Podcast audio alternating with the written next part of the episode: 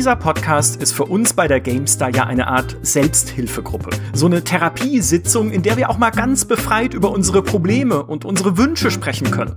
Und damit fange ich jetzt einfach mal an. Hallo, mein Name ist Micha und mein Job wäre so viel einfacher, wenn ich Spiele nicht mehr bewerten müsste. Was wir uns da immer Gedanken machen über Wertungen, was wir alles diskutieren, untereinander und natürlich auch mit euch da draußen. Ich sag's ganz ehrlich, wegen mir müsste das alles nicht sein. Ich könnte viel ruhiger schlafen, wenn es keine Wertungen gäbe. Nun vergibt die GameStar aber natürlich Wertungen, gerade unter anderem für Cyberpunk 2077 und es hat auch gute Gründe, dass wir Wertungen vergeben. Also lasst uns doch mal drüber reden, wie GameStar Wertungen eigentlich entstehen, warum es sie gibt und was mit uns jetzt eigentlich nicht stimmt so im Kopf. Mir zugeschaltet ist die schärfste Klinge der GameStar, wenn es um Wertungsduelle geht unser Chefredakteur Heiko Klinge. Wow, Spitzengag. Ich bin jetzt schon in Form. ich bin so durch. äh, okay. Und natürlich der Mann, dem ich am liebsten elf von zehn Punkten geben würde, Dimitri Halley. Ja, hi, vielen Dank für die Einladung. Nachdem ich gerade Cyberpunk ein zweites Mal bewertet habe, nachdem wir abwerten mussten, brauche ich die dringend. Ja, du bist ja, äh, du bist ja durchs Feuer gegangen, jetzt überhaupt äh, wertungsmäßig in letzter Zeit mit Assassin's Creed Valhalla, mit Cyberpunk 2077. Also du bist einfach unser Mann für die leichten Fälle. Mhm. Da dachte ich mir, lad den doch mal ein, weil äh, so aufs Jahresende hin in besinnlicher Stimmung sitzen wir hier zusammen um den äh, Adventskranz und sprechen über Wertungen. Nee, tatsächlich, also ich, ich finde, das ist auch ein, ein wichtiges Thema, das wir besprechen sollten, weil es auch eine Frage ist, die auch immer wieder aus unserer Community kommt. Sei es von Heftlesern, sei es von Lesern auf der Website, sei es von Podcast-Hörern. Wo kommen eigentlich diese komischen Wertungen her? Also wie, wie, wie macht ihr die? Zieht sich da der Dimi oder halt der Tester oder die Testerin in ein stilles Kämmerlein zurück und entscheidet dann ganz alleine, welche Wertung ein Spiel kriegen soll? Oder gibt es den äh, so eine Gruft unter der GameStar, wo so Leute sitzen mit so langen grauen Bärten, die bis sich über den Boden rollen, über so einen alten, zerrissenen, zerkratzten Fliesenboden, ja, mit so uralten eingeritzten Symbolen drin, wie die Graubärte in Skyrim. Und dieser, dieser Rat entscheidet dann über Wertungen. Wäre eigentlich auch ein cooler Einstieg gewesen, jetzt wo ich das Bild so entwickelt habe. Aber gut, beim nächsten Mal dann. Ähm, also wie, wie, genau, wie genau funktioniert das? Und Jetzt war ich selber ja gar nicht dabei, als es um die Cyberpunk-Wertung äh, ging, weil ich habe ja keinen Key. Ich habe ich hab die Release-Version äh, bis jetzt noch nicht gespielt, sondern nur die Komplettlösung eingebucht. Also ich kenne das ganze Spiel, aber ich ähm, habe es tatsächlich noch nicht gespielt in der fertigen Version, aber ihr beide wart ja dabei und äh, habt am Wochenende euch äh, die Köpfe zusammengesteckt, um über die Wertung zu sprechen. Wollen wir vielleicht damit mal anfangen, Heiko? Äh, wie, wie läuft so eine Wertungsdiskussion? Also, wenn sich ein Spiel und ein Redakteur ganz doll lieb haben, dann verschwinden sie in einem Zimmer und neun Stunden später kommt eine Wertung bei raus. Neun. Sinngemäß. Nein, äh, tatsächlich haben wir bei Cyberpunk, glaube ich, nur knapp zwei Stunden benötigt, äh, mhm. was aber auch an der Vorbereitung äh, lag. Und zwei Stunden ist eine Menge Zeit, ne? Da kann man ganz schön viel diskutieren. Ähm, in der Regel ist es tatsächlich bei uns so, dass wir bei einer Wertungskonferenz alle dazu einladen, die das Spiel lange genug gespielt haben, um eine, Fundam um eine fundierte Meinung dazu zu haben.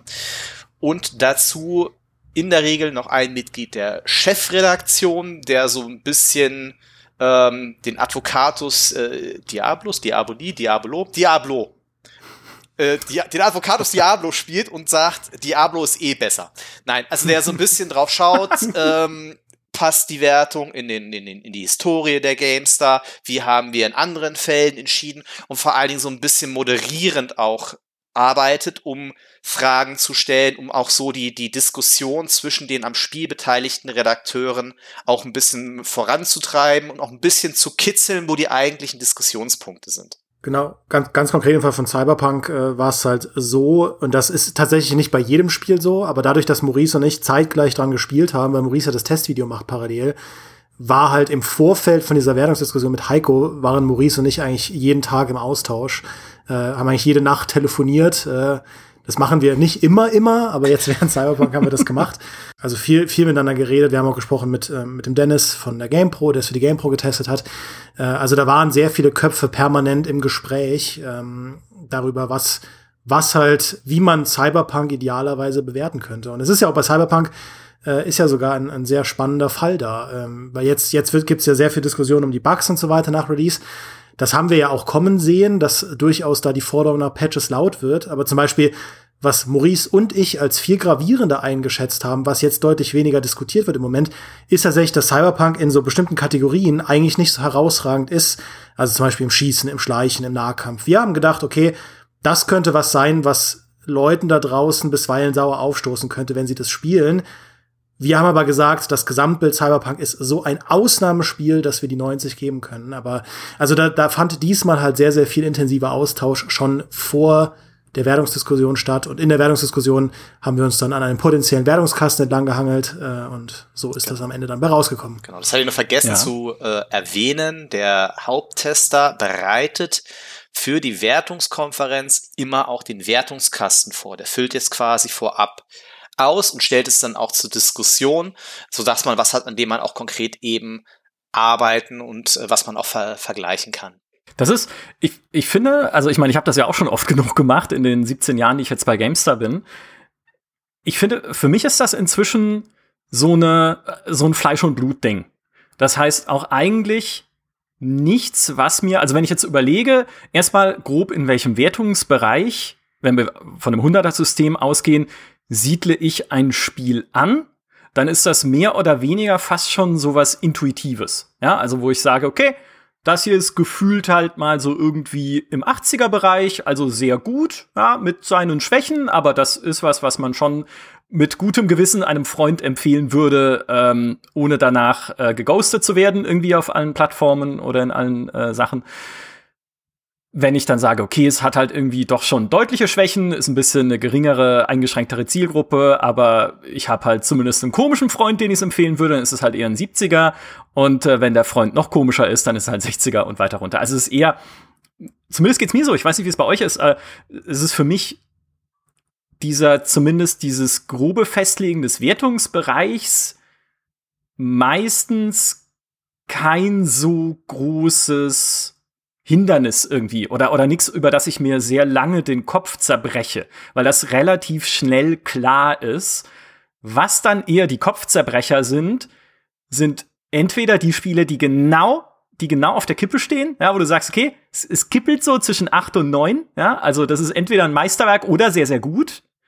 Und so die Sachen, die halt dann irgendwie so im Mittelfeld sind, wo man dann ja tatsächlich auch diskutiert, ist es jetzt eine 84 oder eine 85, dann kriegt's immerhin den Gold Award bei uns. Oder ist es eine 86 oder eine 87? Also so dieses Gefrickel in der Mitte, quasi wie beim Fußball. Ja, also der, im Mittelfeld ist immer gefrickelt. Das so ist es bei Wertungssystemen eigentlich auch in Wertungsbereichen.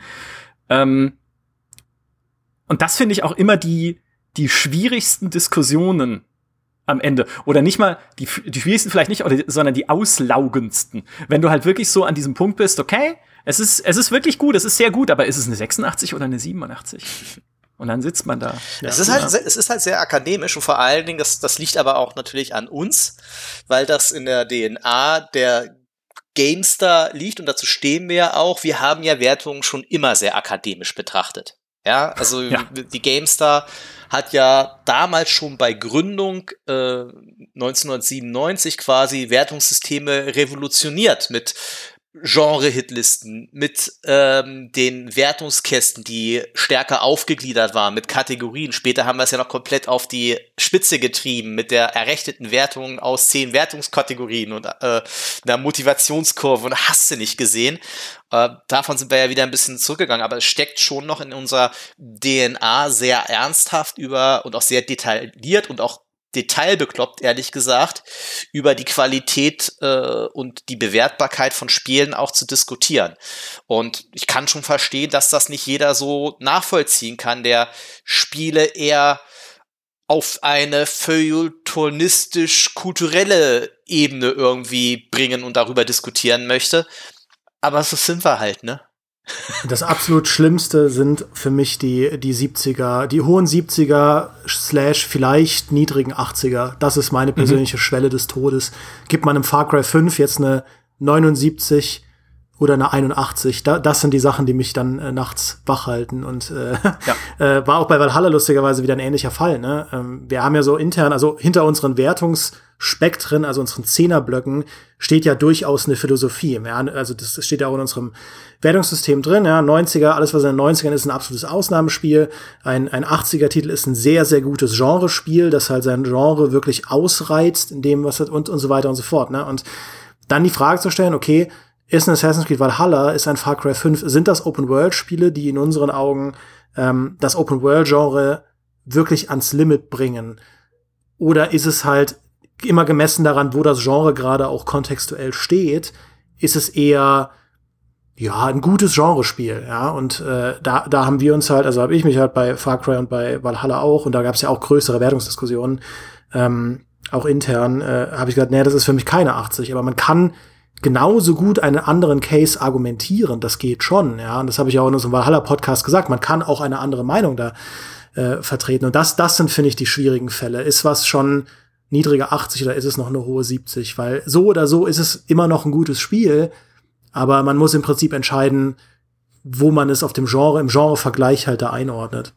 Nicht nur im Genre, ja. nicht nur im Genre-Vergleich, sondern was mir immer ein wichtiges Anliegen ist, und äh, das weiß jeder, der schon leidgeplagt mit mir in Wertungsdiskussionen war, Wertungen sind auch immer und auch generell sind für mich auch Wertungen von Unterhaltungsprodukten auch immer im Kontext der jeweiligen Zielgruppe zu sehen. Ja, ähm, ich sag mal so, ein, ein Metal Hammer wird zwangs, wird nicht zwangsläufig die, das neue Album von Eminem gut bewerten oder vielleicht gar nicht testen. Ja, bei einem äh, Hip-Hop-Magazin sieht das wieder vollkommen anders aus. Und bei GameStar haben wir zum Beispiel den klassischen Fall, ähm, wenn man sich jetzt, wird ja immer gern verglichen mit Metacritic, GameStar wertet eigentlich, seit es GameStar gibt, die Anno-Spiele deutlich über und fünf, sechs Punkte über dem internationalen Wertungsschnitt.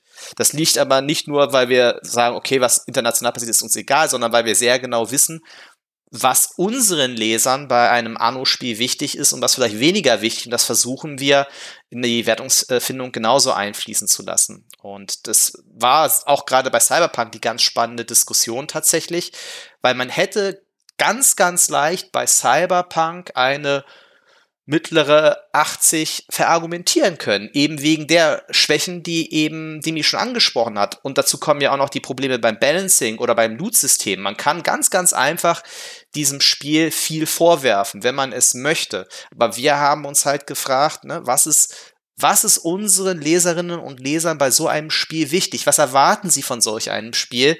Und äh, Micha, du wirst dich ja erinnern, wir hatten ja im Vorfeld des neuen Wertungssystems auch mal gefragt, ne, was sind so die wichtigsten Kriterien bei einem Spiel? Und gewonnen hat überraschenderweise, für mich zumindest seinerzeit, die Story. Ja, also jetzt weniger Game Design oder so, sondern die Story war das, was damals unser Zielgruppe am wichtigsten war bei der Bewertung von Spielen. Ja, und das war bei Cyberpunk echt der Ausschlag über die 90, weil ich danach nach dem Abspann da gesessen habe und gedacht habe, dass da ist für Story-Fans ist das was, was sie nicht vergessen werden. Ein absolutes Ausnahmespiel. Und äh, so kam bei, also das ist, ist tatsächlich ein sehr, sehr wichtiger Punkt, diese Zielgruppe und das Wissen darüber, was unsere Zielgruppe mag und was sie nicht mag. Mhm. Story und Atmosphäre äh, stand ganz vorne in der Umfrage. Atmosphäre haben wir ja auch vor kurzem schon drüber gesprochen bei Assassin's Creed Valhalla. Das ist was sehr schwer zu fassendes am Ende auch. Oder sagen wir mal, sehr schwer in objektive Kriterien zu gießendes. Du kannst natürlich versuchen, okay, wie stimmig ist die Darstellung oder die Größenverhältnisse? Ja, wenn die Autos irgendwie fünfmal zu groß sind für die Personen, die drin rumlaufen, das ist dann natürlich ein bisschen komisch und reißt dich vielleicht aus der Immersion, also aus dem Gefühl, dich einfach in einer glaubhaften Welt zu bewegen. Aber am Ende ist gerade, also Story zum Beispiel, könnte ich noch auf objektivere Kriterien stellen. Ne? Gibt es überraschende Wendungen? Sind die Charaktere cool?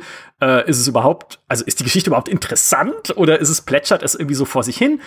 Ähm, das kann ich noch auf objektivere Kriterien stellen als Atmosphäre, wo ich am Ende sagen würde, da geht es um mein Gefühl des Erlebten, um so eine Melange aus Design der Schauplätze, Lichtstimmung, Musik natürlich ganz, ganz wichtig, Ambient-Musik, die oft jemand überhaupt nicht bewusst bemerkt, die aber mega wichtig ist, finde ich, gerade in so, haben wir auch schon drüber gesprochen im Podcast, in so Schleichspielen wie ein Dark Project, wo du ja dieses, dieses Brummen drunter hast, was ganz fantastisch ist, aber es kriegt halt keiner so richtig mit. Und noch viel, ganz vielen anderen Aspekten ergibt sich dann halt dieses, dieses schwammige Ding Atmosphäre, äh, was, und ihr habt die Umfrage gerade erwähnt, für unsere User und für GameStar-Fans aber eine sehr sehr wichtige Information ist, unsere sehr, sehr wichtige äh, Kategorie, wenn es um Wertungen geht und dank der man vielleicht dem Spiel auch Probleme verzeiht in anderen Bereichen. Und da müssen wir noch nicht mal zu Assassin's Creed schauen und zu Cyberpunk, sondern halt gerne auch zurück zu Skyrim. Oder überhaupt zu, zu allem, was Bethesda macht. Ja, sei es Skyrim, sei es Fallout. Ja, das waren immer sehr glitschige und äh, glitschig, stimmt, jetzt fällt's mir auf, ne? Aber sehr äh, von Fehlern geprägte Spiele und von blöden Bugs und in die Luft fliegenden Kühen und so. Aber man verzeiht ihnen halt relativ viel, weil, oder zumindest viele Spieler tun das, weil man das Gefühl hat, sich durch eine cool gestaltete, stimmungsvolle Wikinger-Berg-Drachenwelt zu bewegen. Und auch das hat ja zum Beispiel auch Gründe. Die haben wir auch schon analysiert, zusammen mit dem Georg, äh, mit dem Designer, was Bethesda getan hat, um das halt auch zu unterstützen im Spiel, was man so bewusst auch nicht wahrnimmt. Also, das finde ich ist schwer zu bewerten, aber, also wie gesagt, schwer objektiv zu bewerten, aber es ist gut zu erspielen. Also es ist wirklich gut zu erfühlen, auch wenn du lange gespielt hast. Wie gut äh, ist die Atmosphäre? Was ich jetzt aber eigentlich gar nicht erklären wollte, äh, ewig langer Monolog jetzt, äh, ich wollte eigentlich kurz äh, sagen, dass, was ihr gerade gesagt habt, da waren zwei wichtige Aspekte drin. Nämlich das eine, das Einordnen in die Zielgruppe, also dass man auch ein bisschen guckt oder versteht oder versucht auch zu, zu verstehen, was erwartet jemand, der die GameStar besucht oder die die GameStar besucht, von uns. Ja? Also gehe ich auf die GameStar, damit wir ein klassisches Anno, dem mal richtig eine reinwürgen, weil es immer noch ein klassisches Anno ist, weil Anno äh, 2270 war doch eigentlich, nee, nicht 2250. Zwei, zwei, äh, was, was, was, so komische Anno? 2205. So, das, genau. Das ist doch die Zukunft, ja.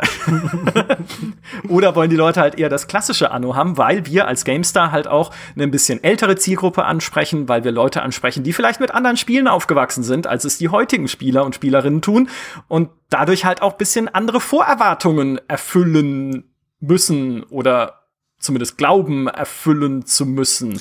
Also gleichzeitig müssen wir ganz wichtiger Aspekt. Gleichzeitig müssen wir aber auch wieder offen sein für neue Spielideen, neue Spielkonzepte und auch neue Zielgruppen. Denn wenn wir natürlich anfangen, immer nur im gleichen Teich zu fischen, ja, dann werden unsere Leser immer älter und irgendwann haben wir keine mehr.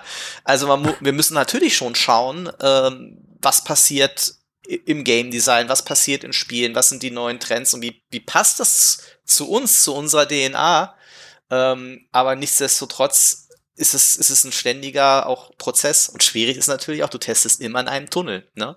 Ähm, du weißt nicht, ja. was um dich rum passiert. Und das war gerade bei Cyberpunk auch so schwierig gemacht, weil wir konnten es eben nur mit letzten Endes in dem Fall ja drei Redakteuren, wenn man den GamePro-Kollegen mitzieht, mitzählt, auf drei Rechnern spielen. Wir haben mehr als 100 Spielstunden da rein investiert und hatten keine Dinge gefunden, von denen halt jetzt unsere Tester gesagt haben, das sind jetzt Abwertungsgründe. Interessanterweise aber auch erst dank eines Live-Updates, das während des Testprozesses ja noch draufgespielt wurde.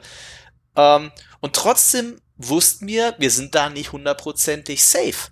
Weil drei Leute und 100 Stunden mag eine Menge sein, aber es ist ein äh, gar nichts, ja, gegenüber dem, das war, glaube ich, live auf den Servern über eine Million Spieler, die mhm. zum Launch mitten in der Nacht, zumindest deutscher Zeit, halt äh, Cyberpunk auf Steam gestartet hat. Na klar, sehen die mehr als wir.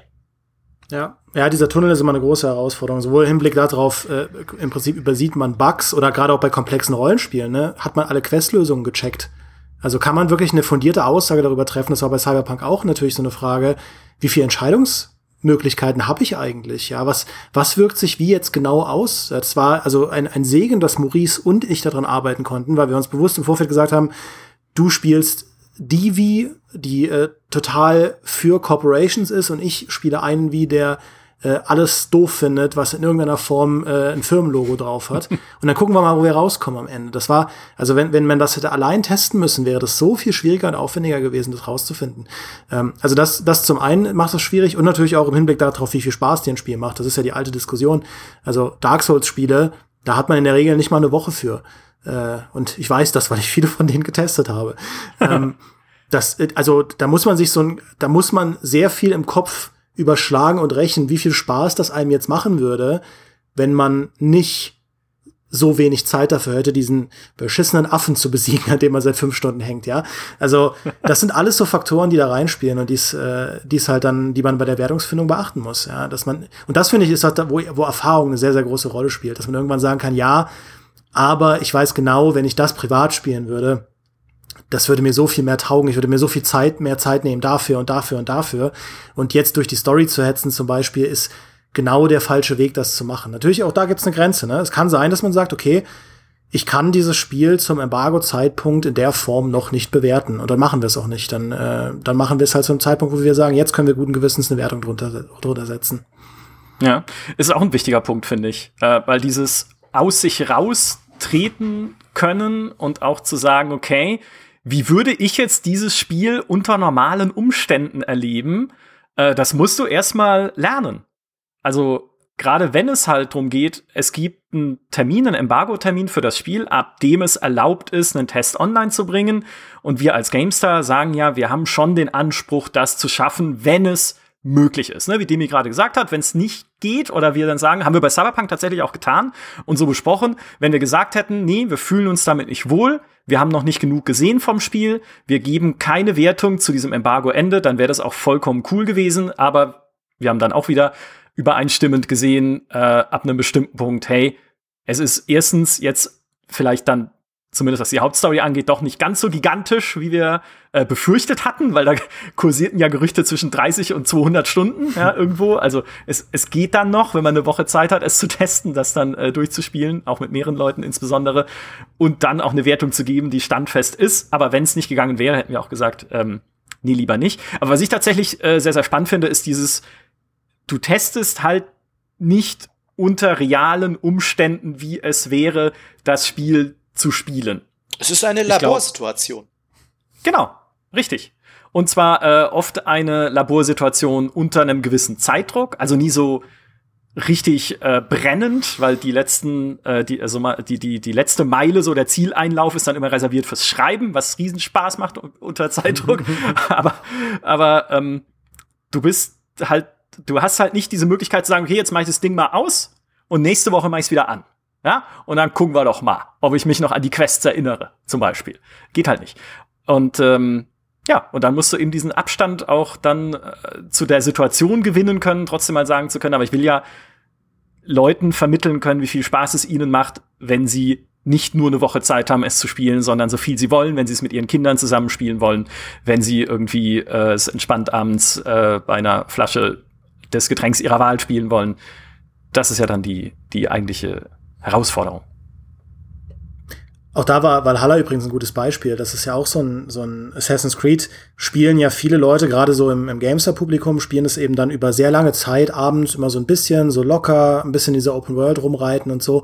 Und als diese Art Spiel funktioniert das dann auch sehr gut. Ich würde aber, also das ist auch was, was ich durchaus mitbedacht habe, weil ich ja auch schon Odyssey getestet habe und es war auch mit sehr viel Zeitdruck. Also die Kritikpunkte, die wir bei Valhalla angebracht haben, hatten das schon berücksichtigt, aber man sieht bei Valhalla auch, wenn man dieses Spiel halt eher aus so einer lockeren Haltung herausspielt und abends nicht so viel davon erwartet, jetzt nicht erwartet, dass die Rätsel zum Beispiel super cool sind, versus du spielst es abends fünf Stunden am Stück und willst halt so richtig da rein, ja, und hast so mhm. richtig Bock und dann merkst du aber, okay, dass, dass, dass in der dritten Stunde spielen sich die Rätsel immer noch genauso wie in der ersten Stunde. Dann bewertest du das Ganze anders. Und ähm, da, da wollte ich noch mal anknüpfen an einen Punkt, den Heiko äh, gebracht hat, äh, von wegen äh, im, im, im, quasi in der Zeit und dem Publikum ändert sich auch die Linse auf ein Spiel. Ich finde ein sehr spannendes Beispiel dafür sind echt die Service Games gewesen in den letzten Jahren. Weil die mhm. Service Games, das merkt man immer, hat man, hat man sehr stark gemerkt, ähm, da gab es sehr viele Leute, die noch äh, aus dieser Warte kommen und die ist ja auch völlig berechtigt, wenn ich ein Spiel kaufe, soll das bitte ein fertiges Produkt sein, in seiner Story abgeschlossen. Und es soll mir einfach in Gänze eine 50 Stunden oder eine 40 Stunden Erfahrung geben, wo ich danach mir den Mund abwische und sage, ich bin satt. Und dann merkst du aber schon, es gibt auch mittlerweile eine andere Zielgruppe, zu der ich äh, auch in Teilen gehöre, nicht ganz, ähm, die halt solchen Service-Konzepten viel, viel offener gegenüber sind, ja. Und bei Marvel's Avengers war das zum Beispiel eine, eine Riesendiskussion, ja, dass äh, auch diese, diese Battle Passes, die sie da schon drin hatten in dem Spiel ursprünglich, ja, dass du irgendwie deinen einzelnen Charakter halt, wenn du viel spielst, kannst du dem dann neue Kostüme freischalten und so, was schon so ein bisschen vorausgeschickt hat, dass nach Release wahrscheinlich sehr viele Charaktere kommen werden, die dann kostenpflichtige Battle Passes haben, äh, wo wir jetzt wissen, das wird wahrscheinlich nie der Fall sein, weil das Spiel äh, ziemlich gefloppt ist. Aber da hast du halt gemerkt, okay, wenn du, wenn du den Test, den wir veröffentlicht haben, auf der MMO veröffentlicht hättest, wo die Zielgruppe einfach viel, viel offener ist für diese ganzen Service-Konzepte, wäre da viel weniger drüber diskutiert worden. Aber auf der GameStar, ähm, und das ist ja auch, wie gesagt, ich bin ja in Teilen auch so, ähm, ist es halt eher, nein, dieses Spiel soll nicht darauf ausgelegt sein, in Zukunft erst richtig, richtig rund und gut zu werden. Das soll bitte jetzt komplett fertig sein und sich fertig anfühlen. Und du musst halt eine Wertung finden, die irgendwie transparent macht, wo sich auch unsere Perspektive und unsere Haltung dazu positioniert. Und das ist, finde ich, gerade bei so Genres, die sehr im Wechsel sind, ist es gar nicht so einfach. Ja, ich meine, äh, ihr redet hier mit demjenigen, der damals äh, sowohl World of Tanks als auch League of Legends für die GameStar getestet hat. Ich glaube, ich habe World of Tanks eine 74 gegeben und League of Legends eine 75, weil ich so gesagt habe, oh, beide okay, ja, kann man, also kann man, kann man spielen, aber muss, musst du jetzt auch nicht unbedingt, wenn du nicht möchtest. Äh, naja, sie sind beide mega erfolgreich geworden, natürlich als Service Games. League of Legends, eines der erfolgreichsten Spiele der letzten Dekade, bis halt jetzt, ne, und weiterhin. Also, dieses, Du musst halt tatsächlich, eine GameStar kommt halt eher, wir haben ja vorhin auch über die Umfrage gesprochen und die Kategorien, die dort hoch gewotet wurden als wichtig. Die GameStar kommt tendenziell, sage ich mal, eher aus einer Singleplayer-Story und so, äh, wir nennen es manchmal ein bisschen in der Redaktion aus so einer Tüftelspielrichtung. Und mit Tüftelspiel meinen wir nicht, dass äh, sowas wie Factorio, also auch sowas wie Factorio vielleicht, das wir noch nicht getestet haben übrigens, äh, weil es einfach zeitlich nicht hingehauen hat, falls, ich, falls ihr euch das gefragt habt. Also nicht sowas, wo man irgendwie ähm, äh, an irgendwie kleinen Sachen äh, rumfrickelt, sondern Tüftelspiel bedeutet ein Spiel, in dem man versinken kann, weil es Tiefe hat in irgendeinem Aspekt, weil es Tiefe hat in der Open World, dass du sehr viel entdecken kannst oder sehr viel dort tun kannst, wie in einem Skyrim, oder weil es Tiefe hat in den Spielmechaniken, wie in einem Paradox-Spiel, wo du einfach sehr viel experimentieren kannst mit tausend Sachen, die man einstellen kann, insbesondere wenn dann noch DLCs mit dazukommen. Oder, oder, oder. Also einfach nichts Oberflächliches, ja, kein irgendwie äh, so ein Match-3-Spielchen, wo du einfach nur irgendwie bunte Luftblasen anklicken musst, damit er Frosch lacht oder so, sondern halt wirklich chorige, natürlich PC-Spiele. Das ist so die Historie, aus der eine, Game, aus der eine, äh, eine GameStar kommt. Ey, nix gegen Und Puzzle Quest. Ey, Puzzle Quest ist ja auch, hallo, also in Puzzle Quest 1 übrigens, Puzzle Quest 2 war mir zu viel, aber Puzzle Quest hat mehr Tiefe, als man denkt. Ja? So nämlich. Weil da mit den Items und den Kämpfen und den ganzen, den Bossfights und den Taktiken, die man braucht. Puzzle Quest hat mich viel zu lang damals an meine Xbox gefesselt, weil das habe ich nicht auf dem PC gespielt. Äh, jetzt weiß ich mehr, was ich sagen wollte, aber der, der Punkt ist, diese Multiplayer-Service hat GameStar zwar früher auch gemacht, ne, Counter-Strike begleitet und so weiter. Hallo Petra, liebe Grüße an dieser Stelle, aber wir sind eher geprägt, sage ich mal, vielleicht auch aus persönlichen Vorlieben heraus, von diesem klassischen Singleplayer-Story fokussierten Atmosphäre-Game von den Gothics da draußen, von den Skyrims, von den Dragon Ages äh, der alten Generation. Aber ganz spannend, so ja, das meist abgerufene, also meist gelesene Spiel auf Gamestar.de im Jahr 2020 war, Micha? Fortnite, nee, keine ja, Ahnung. Call of Duty Warzone. so, natürlich, ja, quasi Fortnite mit richtigen Waffen, ja, genau. Äh, und das ist es halt, ja. Also wir haben ja auch nicht nur Besucher mehr auf einer GameStar.de aus diesem, aus dieser Tradition, weil natürlich lesen auch jüngere Leute oder auch Leute, die natürlich gerne Multiplayer spielen, eine GameStar.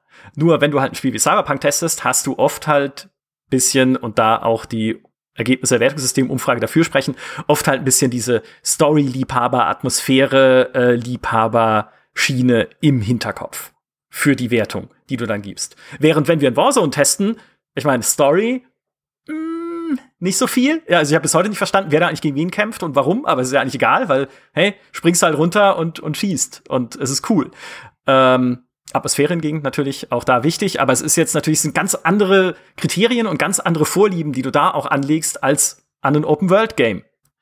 Und äh, ja, ist natürlich dann natürlich, es ist auch eine andere Diskussion dann einfach bei der Wertung. Ich habe heute auch tatsächlich auch wieder im äh, Forum die Frage beantwortet oder in den Artikelkommentaren, warum wir es uns nicht einfach machen und Spiele erst mit der fertigen Release-Version testen. So, und äh, ist eigentlich spannend, weil auch das würde es uns leichter machen. Und teilweise machen wir das ja auch schon. Ne? Bei Cyberpunk haben wir es aber nicht getan. Ähm, und es ist halt einfach, gehört nach wie vor zur Wahl. Wir, wir, wir schreiben halt für, für Gaming-Enthusiasten, für die Leute, die eben nicht sich nach zwei, drei Wochen nach Release fragen, oh, könnte ich ja mal in Cyberpunk spielen, sondern wir schreiben für diejenigen, die sich sieben verdammte Jahre auf dieses äh, Spiel gefreut haben und zum Release wissen wollen, wie gut ist es denn nun?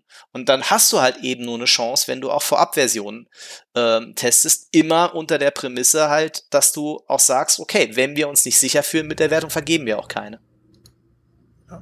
Cyberpunk ist da natürlich auch ein bisschen ein Spezialfall, weil der Day One Patch und das kommt tatsächlich einfach, ist glaube ich das erste Mal in meiner ganzen Karriere, dass das mir passiert ist, dass der Day One Patch bestimmte Dinge in so einem Maß an Fehl, also Fehler ins Spiel reinbringt, die vorher einfach nicht da waren. Ähm, und das ist prinzipiell das ist gar nicht so ungewöhnlich. Ein Patch, der Dinge fixen soll, dass der Dinge auch andere Dinge wieder ins Arge äh, bringt. Das wissen gerade Call of Duty Leute, ähm, Call of Duty Fans. Das passiert immer.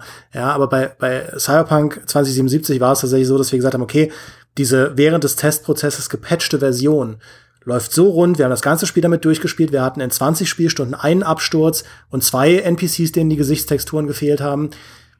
Was soll denn da jetzt noch schiefgehen? Ja, und äh, mal abgesehen davon, dass man natürlich dann noch fordern kann, ja, ein, zwei Patches wären trotzdem gut.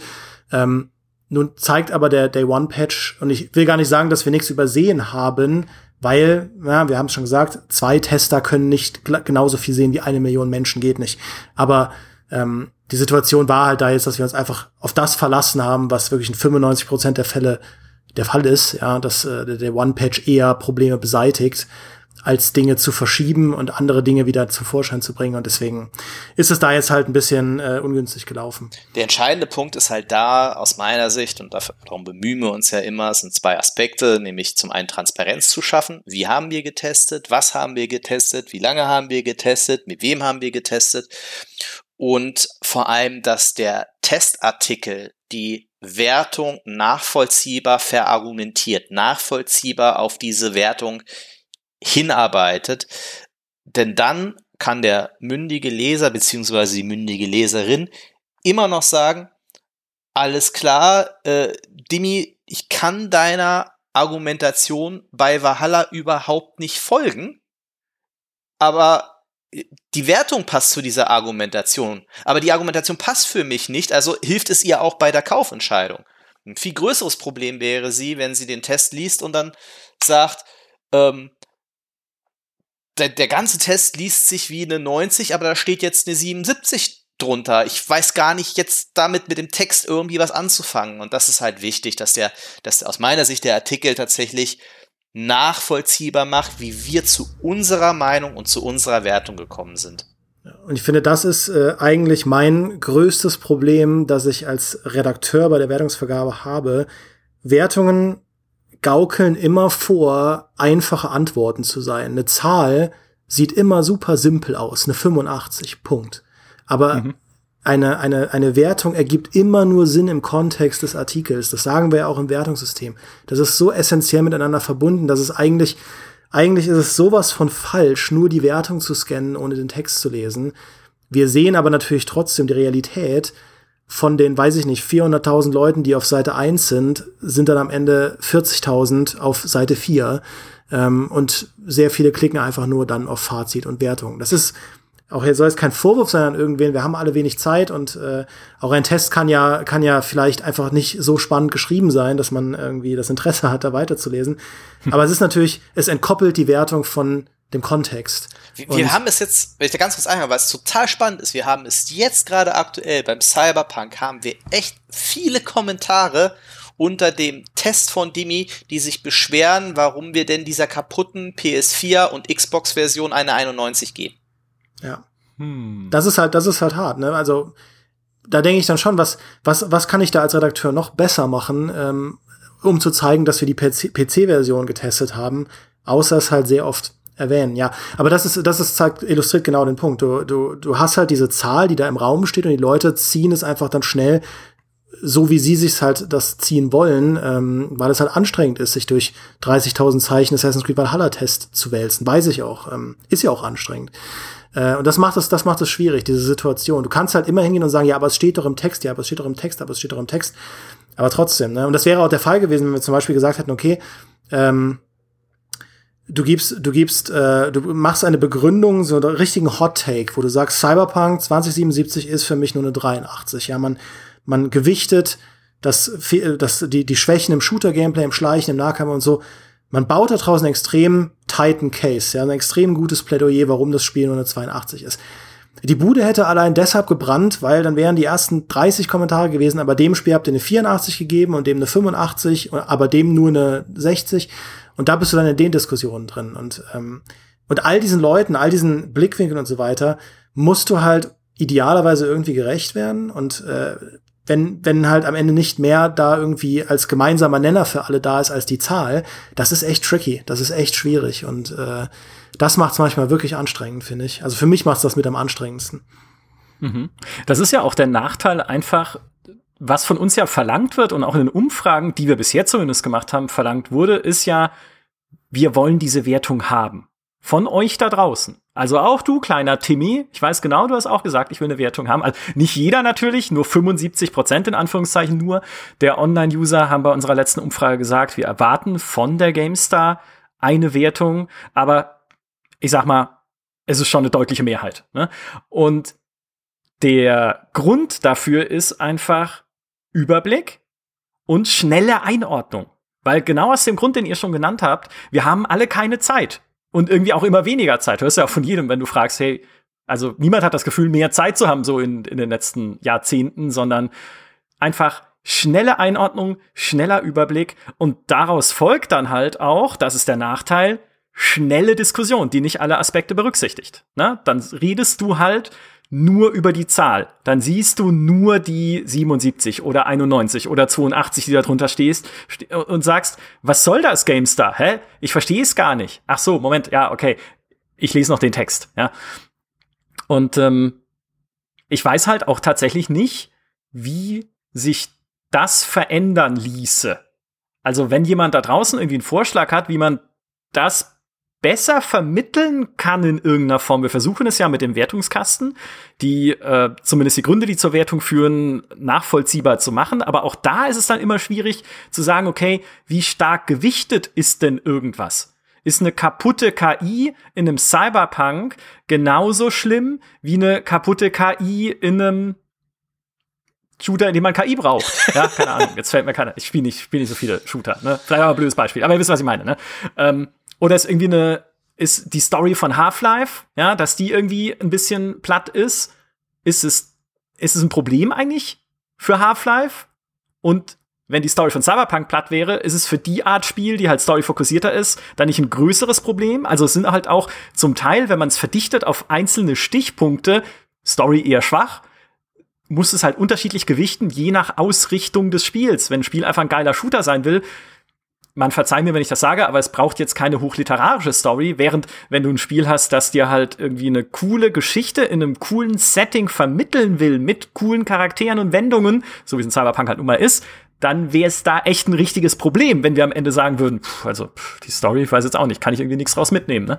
Mhm. Und das ist halt auch dann so eine, eine Diskussion, die in der Verdichtung von, von Argumenten und von Pro-Kontras einfach erstmal geführt werden muss, was das Ganze ja dann noch wieder tausendmal ermüdender macht, wenn man die in den Kommentaren auch führt, wo dann auch immer wieder neue Leute dazukommen mit denselben Argumenten, weil sie auch nicht, logischerweise, weil wer liest sich tausend Kommentare durch, aber weil sie halt auch nicht wissen, was vorher schon besprochen wurde und dann ähnliche Fragen wieder stellen oder ähnliche Dinge wieder anmerken. Deswegen habe ich auch am Eingang gesagt, und es war wirklich ernst gemeint, unser Job wäre so unendlich viel einfacher, wenn wir einfach sagen könnten, hier ist ein Text, ja, und äh, lest ihn durch. Da steht dann drin, was das Spiel kann und was es nicht kann. Und am Ende denkt ihr euch eure Wertung, nachdem ihr das getan habt.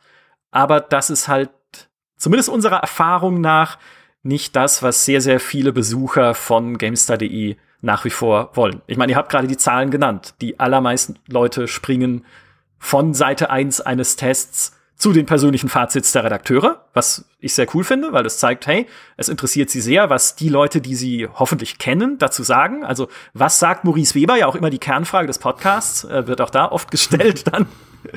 Und aber natürlich auch zur Wertungsseite und dann zu gucken, was steht dort. Und natürlich könntet ihr jetzt sagen, okay, wenn es diese Wertungsseite gar nicht gäbe, würden die Leute dann nicht den Test lesen.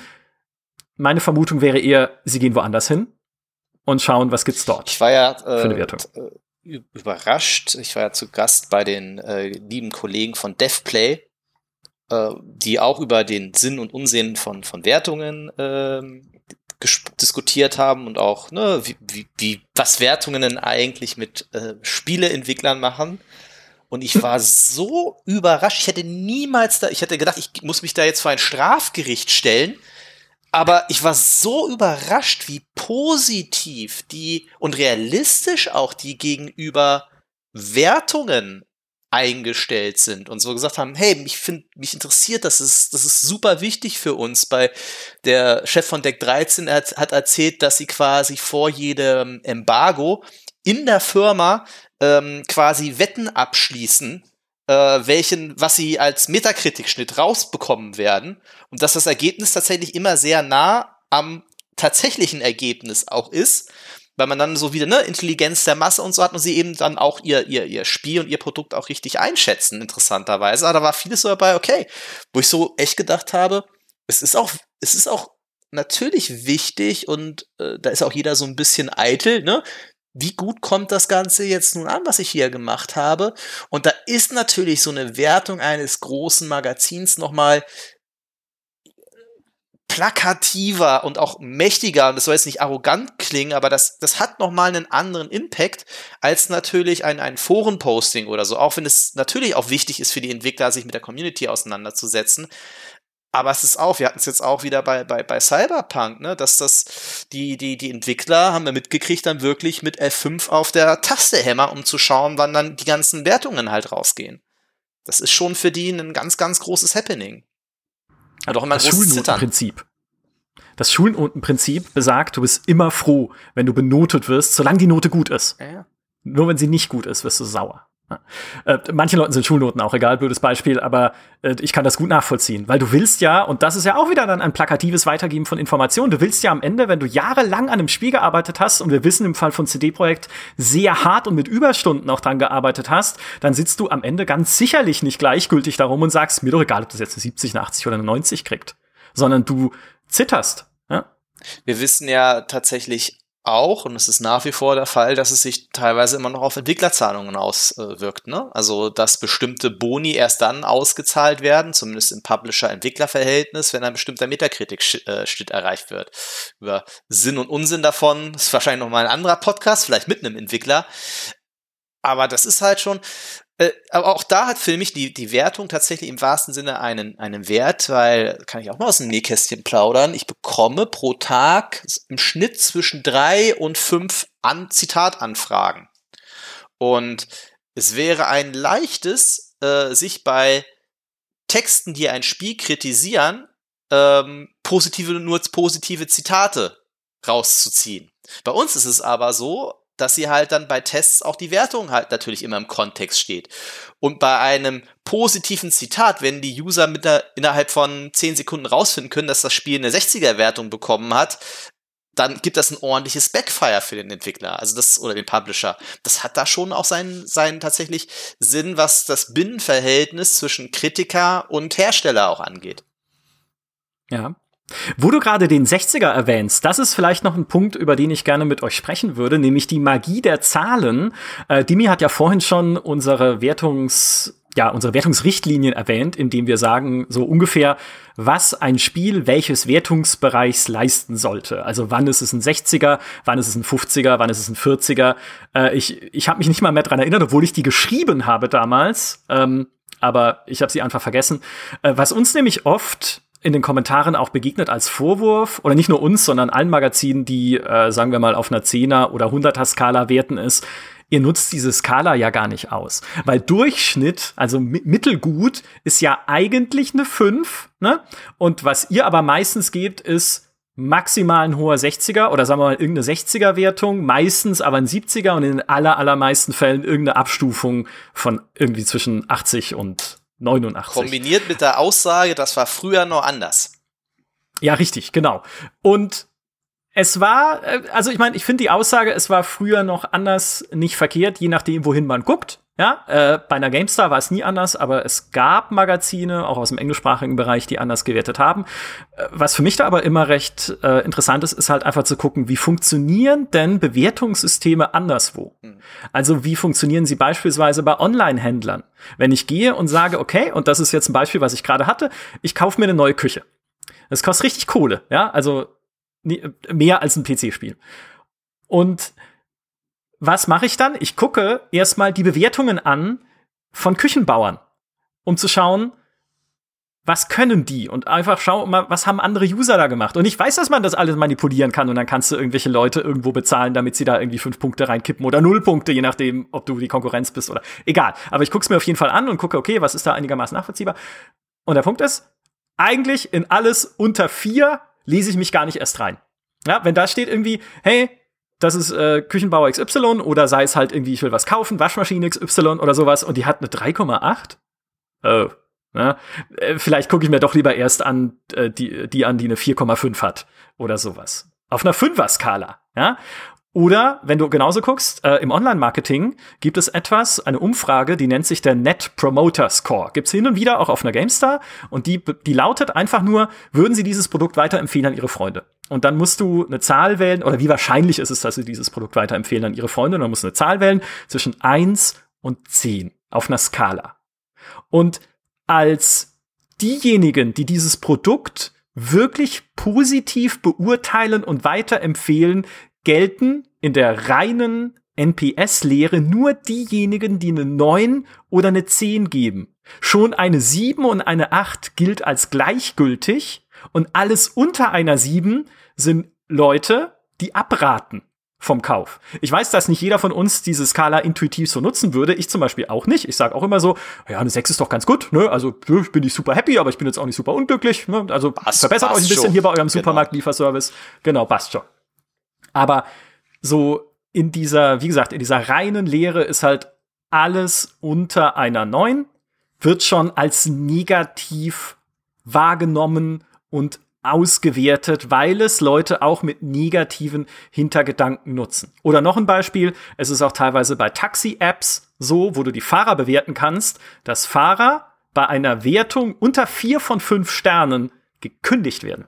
Es gibt einen weil sie als zu schlecht gelten. Es gibt einen fantastischen Action, finde ich, an dieser Stelle empfehlen möchte, auch wenn er ein bisschen Uber-Schleichwerbung ist. Stuba heißt er. Geht um einen Uber-Fahrer, der nur, der äh, Angst hat vor Viererbewertungen und ja. deshalb äh, so einen Kopf abholt und dann gibt's eine riesen Explosion. So ungefähr. Und ist gute, gute Handlung. Ja, ist, Story 5 von 5. Ist toll. Ist äh, mit, mit, mit ba äh, Raul Bautista, glaube ich, zusammen, genau. Und den Typen von, von, von, äh, von, von Silicon Valley. Ach, fantastisch. Egal. Aber es ist ja. tatsächlich so, ja. Äh, zur Wahrheit gehört aber auch, ich glaube, so ehrlich muss, äh, müssen wir auch sein, ähm, dass natürlich die, die Auswahl der, der Spiele, die wir testen, geringer mittlerweile ist, als es zu meinen Anfangszeiten der GameStar war. Ne? Da hatten wir ja noch diese äh, Halbseitentests. Ne? Du erinnerst dich, Micha, das war das, was wir als Trainees die, das erste halbe Jahr ausschließlich machen durften. Äh, jeden, jeden Monat 10, 15 äh, schlechte Spiele testen und dazu jeweils äh, ja eine halbe Seite halt schreiben und eine 50 drunter packen. Ähm, sowas konnte man sich damals erlauben. Das machst du heutzutage einfach nicht mehr, weil, so ehrlich wollen wir auch sein, unsere Zeit ist zu schade für schlechte Spiele und auch die Zeit unserer User ist zu, äh, zu schade für schlechte Spiele. Also lassen wir das halt auch schlichtweg aus. Und natürlich mag dann Fallout 76 zum Release kein gutes Spiel gewesen sein. Es war jetzt aber auch keine Vollkatastrophe, kein Spiel, wo man sagen musste, hey, da müssen wir, äh, da kann man, da kann man keinen Spaß mit haben. Und das spiegelt sich natürlich selbst bei den Enttäuschungen auch in der Wertung wieder. Ich finde es aber auch aus User-Sicht ist es einfach sehr schwer, wenn du also es ist ja eigentlich, eigentlich ist es ja eine ganz eigene Magie und müsste das auch mal irgendwie analysieren, dass ja Bewertungsportale eigentlich durch die Bank mit sehr ähnlichen Systemen arbeiten. Und äh, man sieht das auch bei Metascore, dass halt irgendwie, ob du jetzt eine Fünferwertung hast als Gaming-Seite oder eine Zehnerwertung, die Verhältnismäßigkeiten sind fast immer sehr ähnlich. Eine IGN 7 ist halt vergleichbar mit einer GameStar 70. Und ähnlich ist es auch mit den, mit den Sternebewertungen bei Amazon, dass halt vier Sterne bei Amazon, du hast auf fast jedem Portal bedeuten vier Sterne genau das gleiche, bei Goodreads zum Beispiel. Da weißt du mhm. halt, ein, ein vier Sterne Goodreads Buch ist genauso ein vier Sterne Amazon Buch. Also das passt sich alles einander an, an bis zu dem Punkt, wo du auch von den Usern eigentlich nicht mehr erwarten kannst, dass sie, gerade wenn sie zum Beispiel keine Stammuser sind, wissen, ah ja, hier bei der GameStar, da heißt eine 50 das, was bei IGN eine 75 wäre. Also die, die äh, bewerten das anders. Also ich glaube auch rein vom, vom Nutzwert für die Leute da draußen, ähm, und damit sage ich nicht, dass wir einfach nur normierten Standardkram machen sollen, sondern eher, dass man eine Sprache spricht in seiner Wertung, mit der die Leute auch was anfangen können und wo wir sie nicht zwingen, im Prinzip eine komplett neue Sprache zu lernen, nur um GameStar-Wertungen zu verstehen. Äh, wo ich halt auch immer sagen würde, dafür ist ja der Text da. Ja, du liest den Text und du siehst dann am Fazit und so weiter, aha, eine 70 heißt, das Spiel hat klare Stärken, aber auch äh, doch einige Schwächen und ein hoher 60er ist ein Spiel, das braucht einfach noch ein bisschen Liebe, um, äh, um dass man es wirklich vielen Leuten empfehlen kann. Ja, das ist halt einfach dieses gelernte Skalenverständnis, das in uns drin ist, ob wir wollen oder nicht. Vielleicht kann uns das ja mal ein Psychologe tatsächlich im Detail und in der Tiefe erklären. Ich habe die Erfahrung gemacht, dass in der GameStar Plus Community so viele intelligente Leute aus so vielen unterschiedlichen Bereichen sind. Also hey, wenn sich gut aussehend findet, ne, wär, mich würde es wahnsinnig interessieren. Gut aussehend auch und äh, intelligent und äh, eigentlich die besten, die besten Menschen einfach, die es gibt. So, das würde ich gerne mal wissen. Ähm, was noch dazu kommt und was es ganz interessant noch zusätzlich macht, ist, dass Wertungen auch unterschiedlich wahrgenommen werden, je nach Erwartung an das Spiel, die geweckt wurde, entweder durch unsere Vorberichterstattung oder natürlich durch das Marketing, was es da draußen gibt und was irgendwie ähm, ein Spiel manchmal auch zu etwas aufbläst, was es einfach nicht ist, Hallo Anthem. Und wenn du dann sagst, okay, guck mal, hier ist ein kleines Indie Tower Defense. Ja, von zwei Leuten entwickelt irgendwie in der Tiefgarage. Äh, ich wollte eigentlich gar nicht Tiefgarage sagen, in der, der Garage zu. Also der Tiefgarage ist besser, ja, weil es noch, noch schäbiger ist. In der Tiefgarage entwickelt im Kofferraum eines Vans, ja, wo sie ihre Laptops aufgeklappt und das Ding entwickelt haben. Ist aber eine 72. Und dann sagen viele Leute, hey, cool. Cool, das ist ja richtig gut für einen Tower Defense, weil da halt irgendwie richtig viele unterschiedliche Towers drin stecken und viele Monster und weil es ganz knifflig wird am Ende und weil es hübsch ausschaut. So. Gab es tatsächlich auch den Fall schon auf einer GameStar.de, wo diese Wertung von der 72 dann als positiv wahrgenommen wird. Also hey, ist doch schön, dass dieses Spiel das schafft. Während, wenn du einem Assassin's Creed eine 72 gibst, die Leute dann kommen und sagen, was?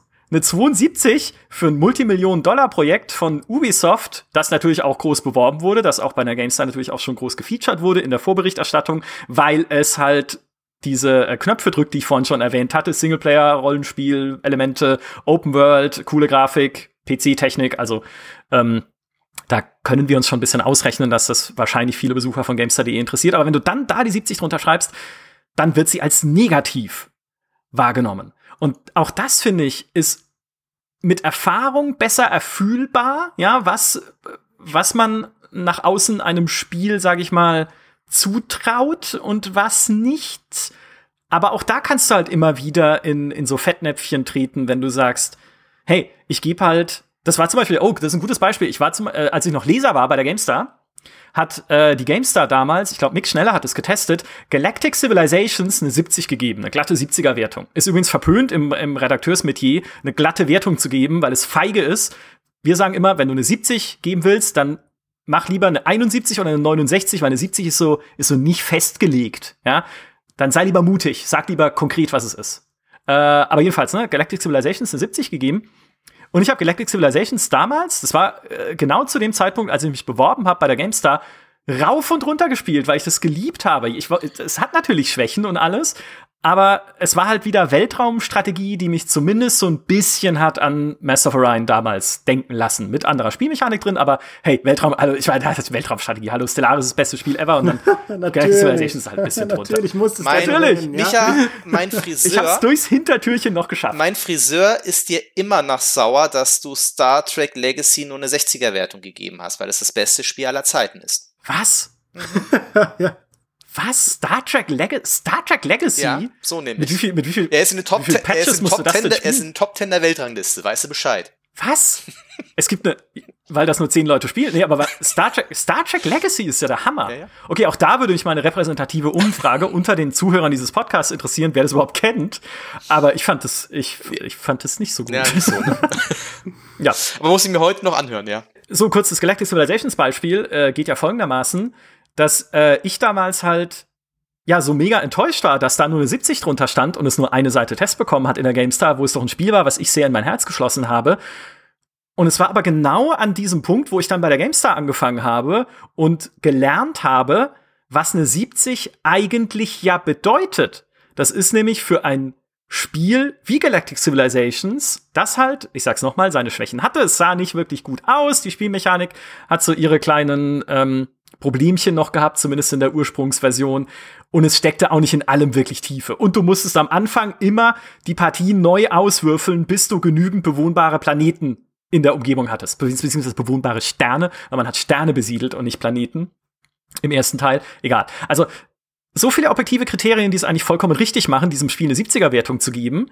Aber weil es damals mein, also nicht mein Lebensmittelpunkt war, das wäre jetzt vielleicht ein bisschen zu hoch aufgehängt, aber weil ich es halt damals einfach sehr gemocht habe, war es für mich gefühlt in dem Moment zu wenig. Und auch da ist es einfach dieses, das finde ich schwer einschätzbar, ja? Wie viel wird das Spiel den Leuten bedeuten, die exakt diese Art von Spiel sehr lieben? Wie viel wird ein, Euro, ein Europa Universalis 4, das ich damals nicht selber getestet habe bei der GameStar, wo ich den Test gegengelesen habe, äh, wie viel wird das Menschen bedeuten, die halt diese Art von historischen, komplexen Strategiespielen mögen? Sitzen die eher da und sagen, super cool, dass es das gibt, da sind tolle Mechaniken drin und das ähm, blendet oder bildet auch die damalige Zeit sehr gut ab. Oder sitzen sie da und sagen, das Kampfsystem ist Grütze, weil es ist absolut zufällig und ich weiß nicht, was am Ende rumkommt, wenn ich irgendwie eine Armee irgendwo hinschicke. Und das so gegeneinander auszutarieren, wie schwer werden diese Leute wohl die Stärken und die Schwächen dieses Spiels gegeneinander gewichten, gerade wenn sie diese Art Spiel mögen. Und das sind ja meistens die ersten, die es kaufen. Das, das ist das, was mir schlaflose Nächte bereitet. Und Da muss ich wirklich sagen, das, das ist das, wo ich, wo ich oft lang drüber nachdenke. Und das kann auch äh, noch mal besonders scharf sein bei so, also ich musste da nur gerade irgendwie an FIFA denken, weil da, da, also da kannst du ja sogar so weit gehen und sagen, du bist FIFA-Experte, du bist Sportspielexperte und, ähm, und bewertest dann ein neues FIFA und du denkst schon mit, okay, die Leute, die jedes Jahr ihr FIFA kaufen, die werden nicht die gleiche Art von Revolution erwarten, äh, wie jetzt Leute, die seit sechs Jahren kein FIFA, die sowieso FIFA nicht kaufen, weil sie finden, da tut sich jedes Jahr zu wenig. Aber selbst da, also ich bin so froh, dass ich nicht Madden getestet habe dieses Jahr, weil ich hätte nicht diesem Spiel den niedrigsten Score gegeben, den je ein Madden bekommen hat. Weil, weil das, also das ist ja, das hat ja, glaube ich, mittlerweile ist es ja niedriger als äh, Warcraft 3 Reforged bei Metacritic im User Score. Metacritic User Score, ne, anderes Thema, aber ähm, aber ich finde es teilweise, also was du genau was du sagst, dieses, wie, wie schätzt das die Community ein, die das Ganze liebt und selbst innerhalb der Community, die etwas liebt, kann es ja auch noch mal zwei Lager geben, nämlich die, die unbedingt Fortschritt sehen wollen und die, die einfach wollen, dass es das ist, was da- das, was vorher schon geil war, soll bitte noch mal genauso sein, nur noch ein bisschen besser. Ähm, und, und dazwischen irgendwie sich zu überlegen, okay, ich schreibe meinen Test für eine, sag ich mal, ein, ein, ein Durchschnitt, ein Durchschnittspublikum, also nicht im Sinne von, ne, also nicht negativ gemeint, sondern einfach, man, man denkt ja im Kopf, wer ist der durchschnittliche Mensch, der meinen Test liest und wie tickt der, ja, und in dem Fall, in unserem Fall halt ein Mensch aus der Gamester-Community. Ähm, ich finde das teilweise so schwierig, da vorzuführen, ja, Dark Souls-Fans, um Gottes Willen, so schlimm. Ja, also du, du wirst so oder so äh, Probleme unter einem Dark Souls-Test bekommen, egal was du schreibst, ähm, weil dieses, diese Community so zersplittert ist in einzelne Lager, du kannst es nicht allen von denen gerecht machen, ja. Und, äh, und, und selbst wenn du an alles denkst, kommen aber noch die PvP-Enthusiasten, ja. Und die, die, die Leute, die dann unbedingt PvP spielen wollen, die finden das dann total blöd, dass du darauf nicht eingegangen bist im Detail. Also, Ja. äh, das ist teilweise wirklich ein Kampf, den man nicht gewinnen kann. Das soll jetzt nicht wie Jammern klingen, aber es, es ist halt, weil du es auch eingangs gesagt hast, es ist wirklich das Anstrengendste am Job. Wir sind ja hier auch eine Ja. Therapiegruppe. Also verzichten wir in Zukunft einfach auf Wertungen, um uns besser zu fühlen. Ja, genau. Nee, und dann, und was noch dazu kommt als Aspekt, ist ja dann auch so ein bisschen dieses aus der Historie des Spielejournalismus kommende, hey, aber ihr müsst doch auch die Wachhunde sein für die Industrie, was ja aus einer Zeit kommt, als der Spielejournalismus noch einfach bestimmender war, weil es für die Leute einfach mangels Internet weniger Möglichkeiten gab, sich auszutauschen oder auf Reddit sich irgendwie zu erzählen, wie ein Spiel ist, sondern es gab halt die Hefte und die Hefte mussten den Leuten mitteilen, ob irgendwas, was gerade äh, passiert bei den Spielen in der Spieleindustrie, ob das gut ist, also oder ob es irgendwie schlecht ist. Oder ne? ja, der Für vor allen Dingen auch Zielgruppe dann natürlich im Sinne jeweils. der Community in Richtung Hersteller kommunizieren, denn auch da, ja, Richtig, äh, genau. Heutzutage kannst du dich total einfach sichtbar machen in den Foren der Entwickler, auf Social Media, wo auch immer. Ähm, damals konntest du halt nur, ja, wir hatten ja nix, der Gamestar eine Leser-E-Mail schreiben, schimpf doch bitte mal mit äh, Publisher X oder Y, weil so geht das ja nicht. Und dann haben wir das getan. Ja. Ja. Und die, aber dieses Wachhund, äh, die, diese Wachhund-Erwartung ist ja heute auch durchaus noch da, wenn wir jetzt auch gucken äh, in Richtung Free-to-Play und Pay-to-Win, wo wir auch uns dann entschieden haben, zu sagen, naja, wir haben auch von unserer Community natürlich in der Umfrage dieses Mandat bekommen, kann man sagen, wertet dafür ab, weil wir finden es nicht gut, wenn man sich Vorteile erkaufen kann, spielbare, äh, spielerische, handfeste Vorteile in einem Free-to-Play-Spiel oder halt überhaupt in einem Spiel, was irgendwie so einen Ingame-Store hat. Und wir haben dann gesagt, gut, ja, wir, wir haben euch gehört, ab jetzt gibt's halt Abzug wenn das zu viel gemacht wird. Aber es kann ja noch ganz andere Dimensionen annehmen, wenn jemand sagt, ich mag die Firmenpolitik von Electronic Arts nicht.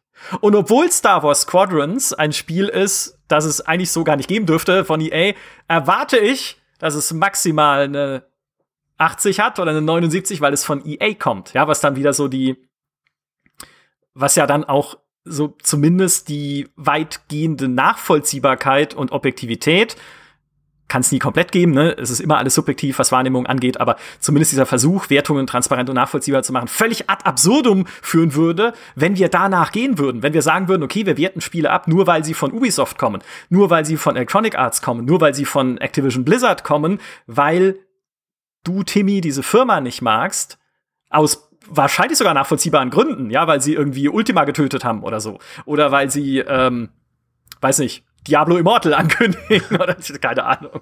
Ich versuche nur rauszufinden, gerade so, was Maurice in letzter Zeit so äh, gesagt hat, dann, dann weiß ich schon genau die Gründe, warum man Firmen nicht mögen kann. Ähm, aber so kann ein Wertungssystem auch nicht funktionieren, weil dann ist es halt komplett gefühls- und impulsgetrieben oder zumindest auch hassgetrieben eigentlich, ja? Und was wir natürlich tun wollen, ist trotzdem euch unabhängig davon, wer sie macht, die Spiele empfehlen, mit denen ihr Freude haben könnt. Und es gibt trotzdem immer noch sehr viele Leute, die natürlich auch mit EA-Spielen Freude haben und mit äh, Activision-Spielen. Ich zum Beispiel. Ich auch, ja. Ich habe auch äh, viel zu viel Warzone Ja, gespielt. 400 Dieses Stunden Jahr, aber Battlefront was soll man 2. sonst Ja. machen? Ich spiele seit fünf Jahren jeden Tag Hearthstone. Wow. Okay, probier doch mal Star Trek Legacy aus. Ich habe gehört, das soll, äh, das soll's, ähm, das soll irgendwie Multiplayer. Ich muss mir, ich jetzt, also ich meine, ohne Witz, ähm, ich schaue mir das jetzt noch mal an. Ich will wissen, ob du, die da viel Oder dran gemacht haben, Christian auch Schmidt? mit Ich meine, nee, Patches. du warst das, der das. Nee, nee, ich war das. Ja, ja, Christian Schmidt hat's gepreviewt, glaube ich. Ich habe es dann bewertet und ich fand's ich fand's toll, dass es die Star Trek Schiffsmodelle waren, weil ich stehe ja auf so Raumschiffdesign und ich stehe auch auf Raumschiffdesign bei Star Trek, aber die Story war absolut verworren, die Steuerung war furchtbar. Er spielt das im Multiplayer.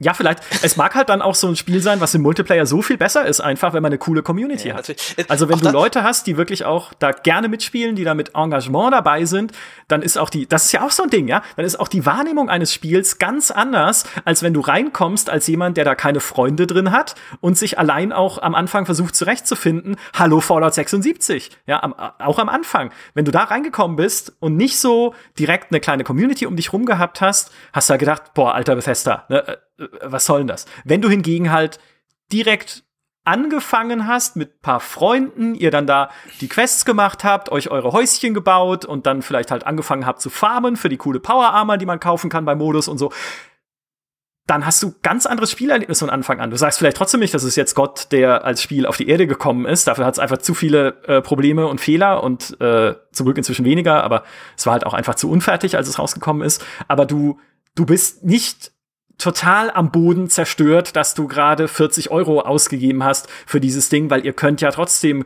gemeinsam Spaß damit haben. Und dann bewerte doch mal das, ja. Das kann ich überhaupt nicht. Ich kann überhaupt nicht wissen, ob jemand mit irgendwie äh, coolen Kumpels ins Spiel einsteigt oder nicht. Ich kann halt versuchen, es irgendwie zu erfüllen, indem ich sage, okay, Leute, wenn ihr jetzt halt ähm, noch äh, jemanden dabei habt, mit dem ihr gerne zusammenspielt und mit dem ihr euch gerne austauscht, mit dem ihr generell gerne Zeit verbringt oder mit der natürlich, dann kann es auch schon cool sein, so als Koop-Spiel.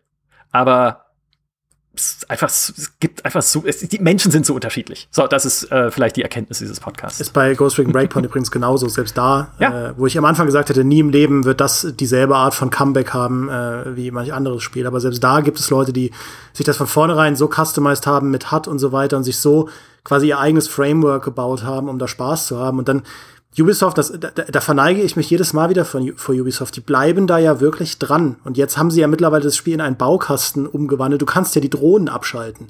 Also ja. diese riesen neue Kernmechanik, die das Spiel tragen sollte, kannst du jetzt abschalten, weil es einfach die Core-Fans doof finden und alle anderen auch. Und aber das muss man halt auch, und, und jetzt, jetzt kannst du in diesem Spiel, gerade wenn du Teil dieser Community bist, so viel Spaß haben. Und nie, also niemand von denen würde wahrscheinlich sagen, ja, dieses Spiel verdient ein paar 60er-Wertung. Äh, sondern für sie ist es halt äh, gefühlt viel, viel, viel, viel mehr. Und äh, ja, das ja. ist sehr spannend. Ja. ja, und für wen bewertest du dann? Ganz genau. Auch das, wir haben das zum Beispiel gesehen, als wir jetzt auch äh, Paradox-Spiele neu bewertet haben, beziehungsweise nachgetestet, unter anderem halt ein EU4 und äh, Stellaris, ja, um es auch noch mal erwähnt zu haben, und Crusader Kings 2.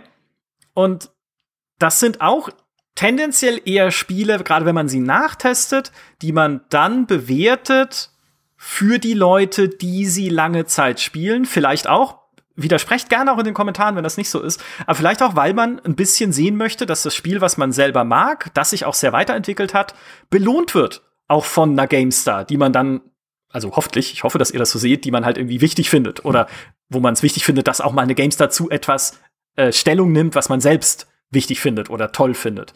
Und dass die sich natürlich auch dann freuen über eine 87er Wertung von Europa Universalis 4, die es auch verdient hat, finde ich. Während aber, wenn ich jetzt als kompletter Neuling auf ein Europa Universalis 4 geschmissen werde, ich trotzdem, glaube ich, sagen würde, was? Was, was wollt ihr von mir? Ja, ich meine, ich sehe ganz viele Menüs, ganz viele Buttons. Äh, äh und jetzt? Und ich gehe wieder, weil es einfach mich nicht anspricht oder für mich nicht zugänglich ist oder mich auch gar nicht zu fesseln vermag. Ja, so als, als Neuling. Also auch da bewertest du halt eher mit dem, mit dem Blick auf die Community, äh, die es schon hat. Und uns, unser Tester Rainer, der es nachgetestet hat, hat ja irgendwie vier Millionen Stunden, glaube ich, in Europa Universalis 4 schon verbracht. Also der kann es halt einfach auch ganz gut einschätzen. Ah, das ist ein Kreuz. Wir sollten es lassen. Ja, wir sollten es, wir sollten sagen, wir geben jetzt nur noch irgendwie ein, ein Frowny oder ein Smiley. Und wenn es so mittel ist, gehen wir so ein Shruggy. Ja. Ähm, Aber es wäre doch auch langweilig, sind wir doch mal ehrlich. Ja, es wäre doch Was sollen wir sonst diskutieren? langweilig. Wir hätten nicht diesen schönen Podcast schon. machen können. Eben, kein Therapie-Podcast, wenn es keine Wertung gäbe. So. Ja. All die wundervollen Diskussionen mit unserer Community, die wir immer wieder gerne führen, bis, bis, vielleicht, bis auf ein paar Einzelfälle vielleicht mal in den Kommentaren, hier und da. Aber ich meine, ich habe auch schon spannende Wertungsdiskussionen geführt, äh, insbesondere, und das, ich finde, in Kommentaren und im Forum zu diskutieren, ist halt immer so unpersönlich. Weil äh, das merken wir jetzt auch gerade in der Pandemie, wenn wir viel über Textchat sprechen. Text wirkt oft gereizter, als er es eigentlich soll, weil man oft so halt so, so Sachen postuliert, in so, auch in absoluten Tönen äh, als Text, die du eigentlich gar nicht so meinst, ne? Die halt eher eine, wenn du es im Gespräch mit äh, von Angesicht zu Angesicht machen würdest, würdest du halt sagen, okay, ich finde aber so und so, ähm, aber du würdest es halt nicht so sagen, es ist aber das beste Spiel aller Zeiten Stellaris. Ähm, und deswegen finde ich aber die spannendsten Wertungsdiskussionen, die ich jemals mit Usern geführt habe, waren tatsächlich auf Messen. Ähm, also wenn ich jemanden getroffen habe und wirklich auch mal am GameStar stand oder wo auch immer in Ruhe mal reden konnte über irgendwas. Und da gab es auch oft dann Kontroversen, wo dann ähm, auch ihr gesagt habt, okay, ich verstehe die Wertung nicht. Ja, also ich weiß gar nicht, was du findest jetzt.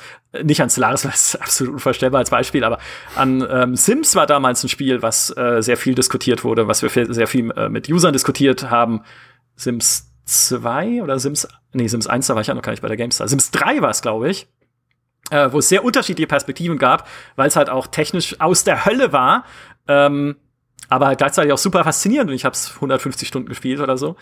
Und ähm, diese, diese Diskussionen sind zwar nicht immer einfach zu führen, weil halt ganz viele von den Aspekten, die wir gerade genannt haben, da zusammenkommen, aber ich finde sie auch immer wieder mega spannend und auch zum Teil lehrreich, weil man einfach so lernt, welche Perspektiven es eigentlich noch geben kann. auf, auf Spiele. Und ich glaube auch viele, äh, viele Leute, die oft in den Kommentaren sehr scharf sind in ihrer Wahrnehmung unserer Wertung oder in dem, was sie eigentlich erwartet hätten von einer GameStar. Hey, das müsst ihr doch höher bewerten. Hey, das müsst ihr doch niedriger bewerten. Ich glaube auch, dass wenn man mit denen sich einfach von Angesicht zu Angesicht unterhalten würde, dass eine, eine viel entspanntere Diskussion wäre oft mhm. und eine viel äh, produktivere auch, weil man dann auch besser natürlich noch mal erklären könnte, was unsere Perspektive war. Wie bei einem Assassin's Creed halt auch zum Beispiel. Ja, die ja. Wertungen. Damit ist es eigentlich erschöpfend behandelt, das Thema.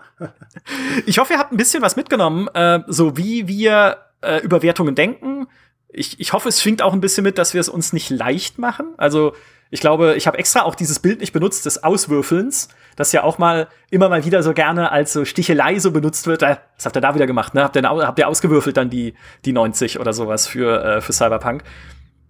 Sondern es ist was, in das wir halt tatsächlich versuchen, Hirnschmalz zu stecken. Und ähm, schreibt uns in die Kommentare auf gamestar.de zu diesem Podcast, äh, wie ihr die Sache seht. Ähm, und dann gucken wir mal wie wir das in Zukunft vielleicht äh, weitermachen oder wie wir es vielleicht auch mal anders machen. Ich meine, heißt ja auch nicht, dass so ein Wertungssystem für immer gleich bleiben muss. Vielleicht machen wir jetzt auch irgendwie fünf, fünf Babykatzen. Fünf, fünf Sterne, hat sich bewährt. Ist PC Player damals ja? super mitgefahren.